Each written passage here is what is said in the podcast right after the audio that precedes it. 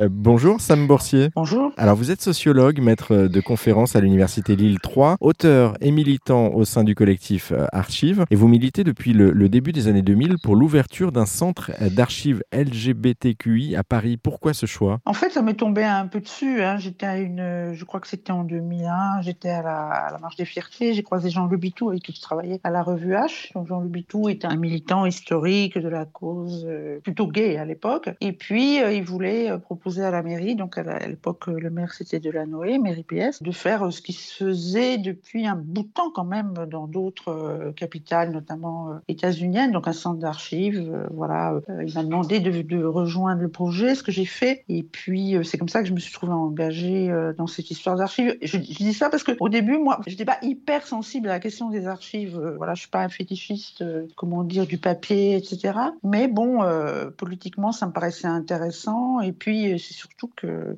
on s'est vite rendu compte que bon bah la mairie voulait pas forcément le faire, que c'était pas un projet comme on dirait maintenant inclusif, c'était essentiellement homosexuel. Donc j'ai aussi fait partie de groupes. Je suis sortie du projet, j'ai fait partie de deux groupes qui s'appelaient Archilesbe et Ludwig Trans et qui ont essayé de recadrer un peu le projet parce qu'à l'époque euh, il était question que pour des raisons historiques dont je ne connais pas la raison, le centre d'archives soit d'abord priorise d'abord l'homosexualité masculine. Enfin il y avait beaucoup de trucs qui allaient pas. Et puis après euh, ce projet voilà euh, bon, c'est pas fait, euh, de la Noé a reculé. Euh, après, il y a eu d'autres initiatives. Je crois qu'avant Jean Le Bitou, il y avait aussi d'autres choses. Et puis, à la suite de la sortie du film 120 battements d'Urbain Campillo sur Acte Paris, en fait, Acte a relancé la création d'un en tout cas, l'ancienne réunion, on s'est retrouvé dans les locaux d'Acte, plusieurs, et puis c'est de là qu'est né euh, le collectif Archives LGBTQI en 2017, et qui est réintervenu dans ce projet, alors que la mairie, à l'époque, c'est vrai, avait relancé des consultations, enfin, non plus finir, euh, avec les associations, etc., je crois, en 2016. Voilà. Et donc, je me suis retrouvée de nouveau dans ce projet, euh, dans une situation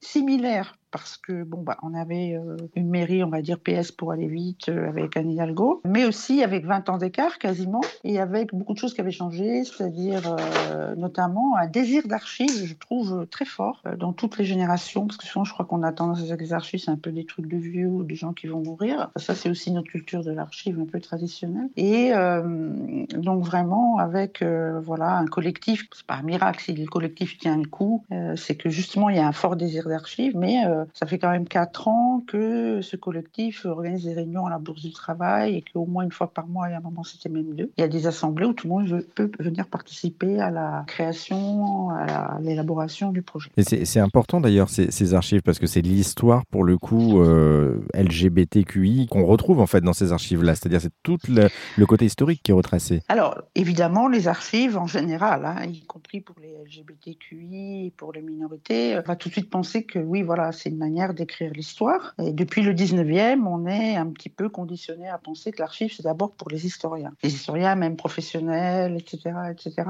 Évidemment que c'est important. Après, il y a plein de manières d'écrire l'histoire. Vous avez des historiens très élitistes, y compris chez les LGBT, euh, qui vont justement euh, négliger l'histoire des anonymes, même si ça a beaucoup évolué, la discipline historique de ce point de vue-là, euh, ou qui vont entrer dans, bon, voilà, l'histoire, les controverses, etc. C'est une grande partie, évidemment, de ce qu'on peut faire avec les archives. Spontanément, c'est ce qu'on pense. On pense que d'abord, nous, on va se déposséder, vous, moi, de nos archives. Où est-ce qu'on va les mettre? On va les mettre aux archives parce que nous, même si, en fait, on les avait chez nous hein, et qu'elles s'auto-détruisaient pas, on va les donner aux institutions d'archives, les archives nationales. Enfin, en gros, c'était ça l'idée. Et puis après, les historiens feront ce qu'ils ont à faire. En fait, c'est une vision importante, mais incomplète de, en tout cas, ce que font les centres d'archives LGBTQI, mais aussi les centres d'archives féministes, minoritaires, etc. Ils font plein d'autres choses avec les archives. Ça peut être euh, les gens qui viennent justement dans ce centre d'archives, qui sera forcément aussi un centre culturel avec des animations, des ateliers, pour produire de l'archive, pour produire de l'archive orale, par exemple. Ou qui viennent tout simplement pour euh, connaître leur histoire, c'est une chose, mais aussi euh, se transmettre leur culture, euh, beaucoup de choses sur bah, comment je me construis subjectivement, mon identité sexuelle, le genre, politique, etc. On voit aussi comment peuvent se transmettre les luttes, tout. Par exemple, Act Up, dès les années 2000, ils se sont posé la question de savoir quelle partie des archives ils pouvaient déjà donner à l'époque, mais quelle partie il fallait qu'ils gardent, notamment pour tout ce qui est traitement, etc. Enfin, parce qu'ils avaient évidemment un groupe recherche et traitement. Donc les archives, vous voyez, ça peut être plein de choses. Ça peut être à la fois les archives pour les historiens, mais les archives dont on se sert dans la vie de tous les jours, dans le militantisme, dans la construction personnelle, dans la production aussi de spectacles, d'œuvres artistiques, de films, etc. Et dans la production assumée, là, maintenant, parce que l'archive, c'est pas forcément ce qui reste, c'est pas forcément un truc résiduel. Il faut pas forcément attendre des vieux ou de mourir pour se dire, oh là là,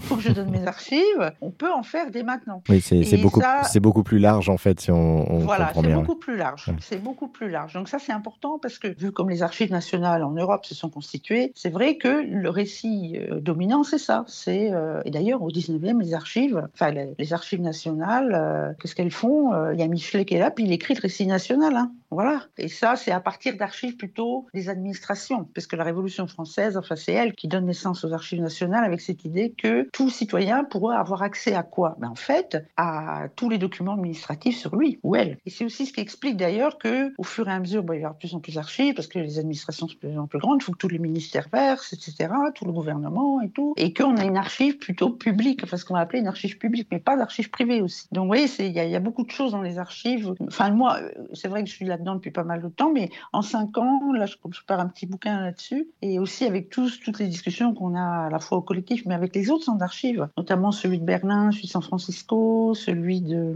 Amsterdam, on, les voit moins. On a appris énormément, enfin, on a complètement, je vais pas dire déconstruit parce que le terme est complètement galvaudé de nos jours, mais on a explosé, ce qui est plus intéressant finalement, la notion même d'archive. Et comprendre aussi que bon, ben, oui, c'est pas quelqu'un qui va dire, ah bah oui, cette archive, j'en veux, j'en veux pas. Bon, ce qui est un peu, les archives nationales, elles, elles, vont prendre des archives LGBT, par exemple, si euh, vous avez une tête de mouvement social. Voilà, si vous êtes au bout d'un moment, elles vont faire un effort. Vous l'avez compris, ces archives LGBT, ce sera avant tout un lieu dédié à la mémoire des minorités sexuelles, mais pas que, puisque l'idée, au final, c'est de rendre aussi cette histoire vivante, et donc de l'ancrer dans le quotidien, et d'y organiser de nombreux événements, comme des spectacles ou d'autres activités, par exemple. Les archives ne se résument pas à des morceaux de papier poussiéreux.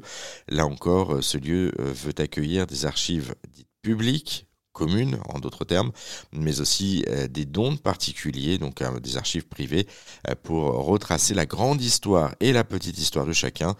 Ce lieu, trouvé par la mairie de Paris, se situerait dans le 19e arrondissement de la capitale. Il n'y a pour le moment pas encore été accepté hein, par la dernière association porteuse du projet. Mais une chose est sûre, c'est que Paris aura bel et bien son centre physique d'archives LGBT d'ici peu, à l'instar de San Francisco par exemple aux États-Unis, affaire donc à suivre.